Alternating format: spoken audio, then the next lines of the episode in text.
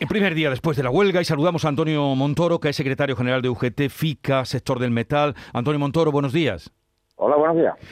Eh, ¿Qué va a pasar a partir de ahora? Pues a partir de ahora que empezaremos a trabajar. Eh, esto llevará un pequeño ciclo, ¿vale? Después de todo lo que hemos vivido, de tensiones y demás. Pero bueno, desde las seis de la mañana te puedo comentar que estamos en los centros de trabajo eh, dando las asambleas a los trabajadores. Entendemos es nuestra responsabilidad y te puedo decir que al día de hoy, todo a partir de las asambleas, los trabajadores están comenzando a trabajar. Eh, como digo, esto empezará, tendrá un pequeño impasse aquí eh, durante la mañana de hoy, pero yo creo que ya con normalidad en el turno de tarde eh, volverán, volverá todo a, a suceder, como se suele decir. Bueno, vuelta al Tajo, nos anuncia usted, y de los acuerdos que ahora ratificarán las asambleas, eh, ¿qué nos destaca usted? La subida del 2% es lo más significativo, ¿no? A ver, no, la, no, no es la subida de, del 2%, porque el 2% es lo que de momento se adelanta de ese IPC. Luego se revisa se revisa cuando el IPC lo tengamos el definitivo, que es a mediados de enero aproximadamente, y esa diferencia eh, hay un 80% que va a tabla y otro y otro y otro el 20% como bien sabe ya mm, había estado eh, dado con ese 2% porque el 2% primero va directo a tabla y después hay una revisión de este ITC y ese ITC la parte diferencial el 80% va a tabla también por tanto ¿qué es lo que pretendíamos? que ese ese esos porcentajes eh, recalaran en, el, en las nóminas de los trabajadores y eso es un tema que ya es para siempre para el trabajador y, el poder adquisitivo, por tanto, que es lo que pretendíamos, que mantiene. ¿Y, hasta qué plazo em, se acuerda? Creo que son dos años, ¿no? Hasta 2023. Eh, bueno, pues son tres años porque es verdad que a este año 2021 le quedan prácticamente 20 días de trabajo real, ¿vale? Pero en verdad son tres años. Hay otras cosas importantes como que se ha conseguido la autoactividad, se ha conseguido una cosa para nosotros que es súper importante por, por el índice de, incumplimiento que tiene este convenio, que es que se ha creado una comisión, eh, una comisión de control y seguimiento y vigilancia del acuerdo, que así se llama, para controlar la eventualidad, los controles de hora, los abonos, los atrasos, en fin, todo el funcionamiento del convenio, que esta comisión está, está representada por los cuatro sindicatos, eh, está representada por la patronal, está representada por la Inspección de Trabajo, la Seguridad Social, la Consejería de Empleo eh, y el servicio público estatal. Y evidentemente, eh, como decía, lo importante es la inspección de trabajo.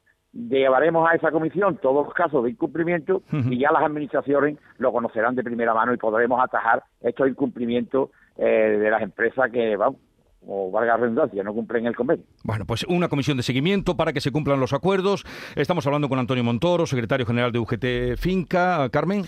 Sí, señor Montoro, ¿qué tal? Buenos días. Ah, por lo que usted ha explicado, entiendo eh, la propuesta de la patronal que ustedes no aceptaron en las tres reuniones anteriores. La última hablaba de esa subida del 2% el año que viene, en 2022, en 2023 y ya a final de 2023 una, una paga extra ¿no? que recogería la subida del IPC que no está estaba recogida en, esa, en ese incremento del 2%. Ahora, por lo que nos dice, sí se va a recoger a partir del de, eh, próximo año, ya se va a recoger en las nóminas de los trabajadores, de todos, de los eventuales también, se va a recoger esa subida ¿no? del IPC. Evidentemente, al reflejarse en tabla, al reflejarse en tabla, esa subida irá directamente ya a la nómina de enero. Es verdad que eh, lo que genera las diferencias, lo que genera las diferencias en el año del año 21, 22 y 23 luego se aplicará el incremento cada año. ¿Por qué? Porque evidentemente eh, hemos atendido una petición de la patronal donde eh, la situación un poco crítica a nivel financiero y mm, podamos llamarlo así sin, eh, sin acritud y sin malas interpretaciones, ¿no? Los trabajadores financiarán, en este caso a la patronal, porque esos monumentos serán en el año 2004, cuando se haga la media de todos los IPC, serán recompensados, digamos, a las tablas del trabajador. Pero bueno, entendemos que era un gesto que teníamos que hacer también y así lo hemos hecho. Eh, como tenemos la comisión de garantía que te acabamos de decir, pues ese tema lo controlaremos para que los eventuales no tengan ningún problema a la hora de, de cobrar ese, esa liquidación. Y otra cosa importante, los atrasos, los atrasos generados en el 2021 se pagarán en los meses de noviembre y diciembre para así compensar la pérdida que han tenido los trabajadores por el desgaste de los días de huelga.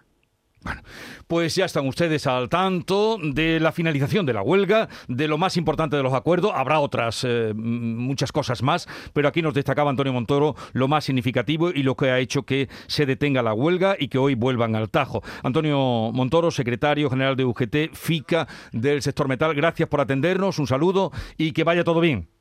Venga, un saludo a ustedes y lo importante mm, de todo este convenio es que ya esta huelga indefinida ha, ha, terminado y que los trabajadores vuelven a sus trabajos, que es lo que verdaderamente siempre hemos dicho que es lo que queríamos. Van a permitir que salude a José Muñoz, que es secretario general de FENCA, la Federación de Empresas eh, del Metal en Cádiz, y que está con nosotros. Buenos días, señor Muñoz. Muy buenos días. Acabo de hablar con Antonio Montoro, secretario mm, general de UGT de, FICA, y mm, se mostraba bastante satisfecho por todo lo que ustedes han alcanzado y porque hoy el personal vuelve al Tajo. ¿Cuál es su valoración del acuerdo que permite mm, deponer la huelga de nueve días?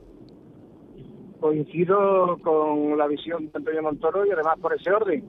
Eh, nosotros estamos tremendamente ilusionados con, que hoy ya las empresas puedan empezar a trabajar con normalidad, tanto las que representa FENCA como las tractoras para las que trabajan nuestros representados y también contentos y satisfechos por el acuerdo. Eh, entendemos que todas las partes hemos cedido, todas las partes hemos sido generosas y al final en el punto que nos hemos encontrado es el punto en el que partiremos para intentar seguir progresando en nuestro sector. ¿Y no se podía haber adelantado ese acuerdo? Eh, ¿Había que tras, tenían que transcurrir estos nueve días con todo lo que se ha vivido en Cádiz? Además de lo que se ha vivido, nuestras empresas han perdido por hora una cantidad ingente de recursos y de reputación. Créeme que nosotros éramos los más eh, interesados en que esto se acortara. Fíjate si es así que nosotros no la convocamos. Por lo tanto, eh, creemos que, eh, estábamos identificados con la solución inmediata del conflicto. Pero claro, había unas determinadas condiciones encima de la mesa que las empresas de FENCA calificaban inasumibles y que podían propiciar el convenio se convirtiera en la herramienta de desaparición del sector, bajo el criterio de las empresas. Y en esa línea pues hemos ido trabajando con mucha paciencia, con mucha táctica de zapa, hasta que hemos ido pudiendo argumentar ante los sindicatos nuestras posiciones, ellos también nos han argumentado las suyas y hemos podido ir avanzando. Eh, nosotros hemos preferido siempre un acuerdo bueno eh, tarde que un acuerdo pronto del que nos arrepintamos. Bueno. Pues celebramos que hayan llegado a un acuerdo, que usted en representación de las empresas de FENCA estén satisfechos, como estaban también la parte sindical. Gracias por atendernos, un saludo y que sea para bien. Muchísimas gracias a todos, un saludo.